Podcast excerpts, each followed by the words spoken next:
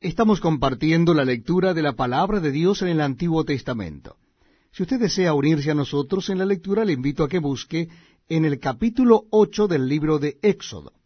Éxodo capítulo 8. Dice así la palabra de Dios. Le repito, la cita bíblica es eh, Éxodo, perdón, Éxodo capítulo 8. Comenzamos desde el versículo primero. Dice así.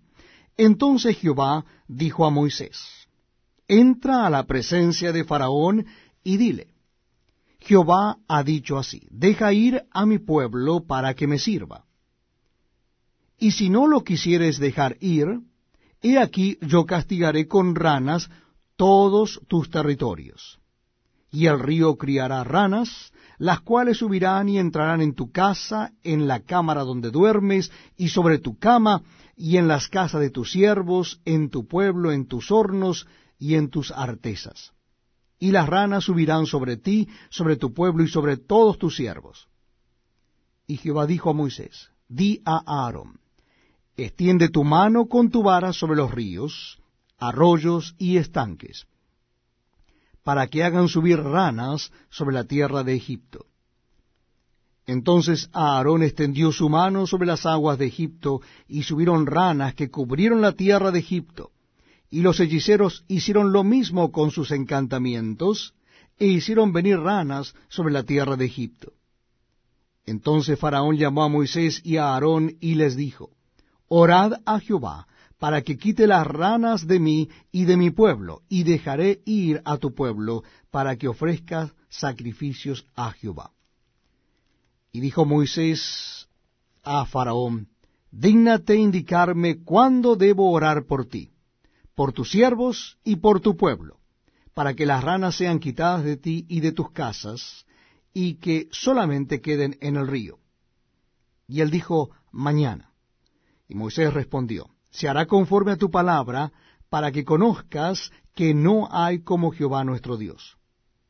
Y las ranas se irán de ti, y de tus casas, de tus siervos y de tu pueblo, y solamente quedarán en el río. Entonces salieron Moisés y Aarón de la presencia de Jehová. Y clamó Moisés a Jehová tocante a las ranas que había mandado a Faraón. E hizo Jehová conforme a la palabra de Moisés. Y murieron las ranas de las casas, de los cortijos y de los campos y las juntaron en montones, y apestaba la tierra. Pero viendo Faraón que le habían dado reposo, endureció su corazón y no los escuchó como Jehová lo había dicho. Entonces Jehová dijo a Moisés, di a Aarón, extiende tu vara y golpea el polvo de la tierra para que se vuelva piojos por todo el país de Egipto. Y ellos lo hicieron así. Y Aarón extendió su mano con su vara y golpeó el polvo de la tierra, el cual se volvió piojos, así en los hombres como en las bestias. Todo el polvo de la tierra se volvió piojos en todo el país de Egipto. Y los hechiceros hicieron así también, para sacar piojos con sus encantamientos, pero no pudieron. Y hubo piojos tanto en los hombres como en las bestias entonces los hechiceros dijeron a Faraón, Dedo de Dios es este. Mas el corazón de Faraón se endureció y no los escuchó como Jehová lo había dicho.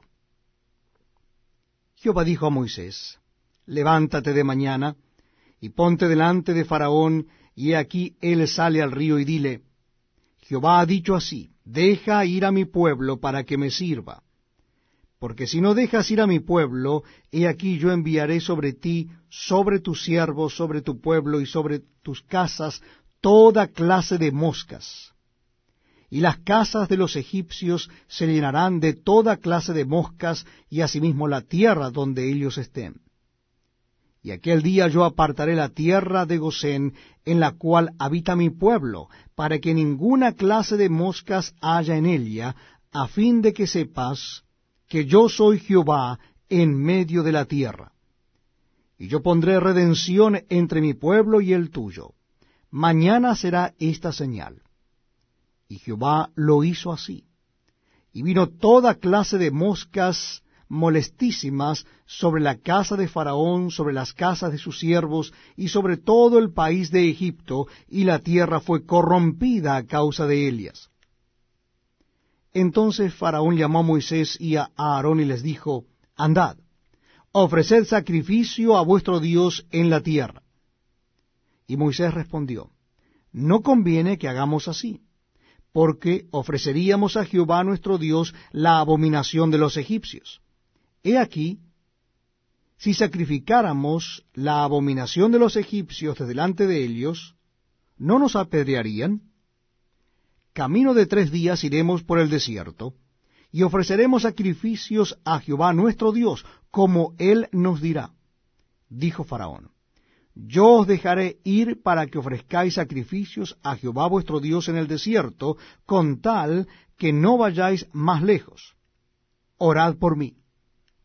Y respondió Moisés, He aquí, al salir yo de tu presencia, rogaré a Jehová que las diversas clases de moscas se vayan de Faraón y de sus siervos y de su pueblo mañana, con tal que Faraón no falte más no dejando ir al pueblo a dar sacrificio a Jehová. Entonces Moisés salió de la presencia de Faraón y oró a Jehová. Y Jehová hizo conforme a la palabra de Moisés, y quitó todas aquellas moscas de Faraón de su siervo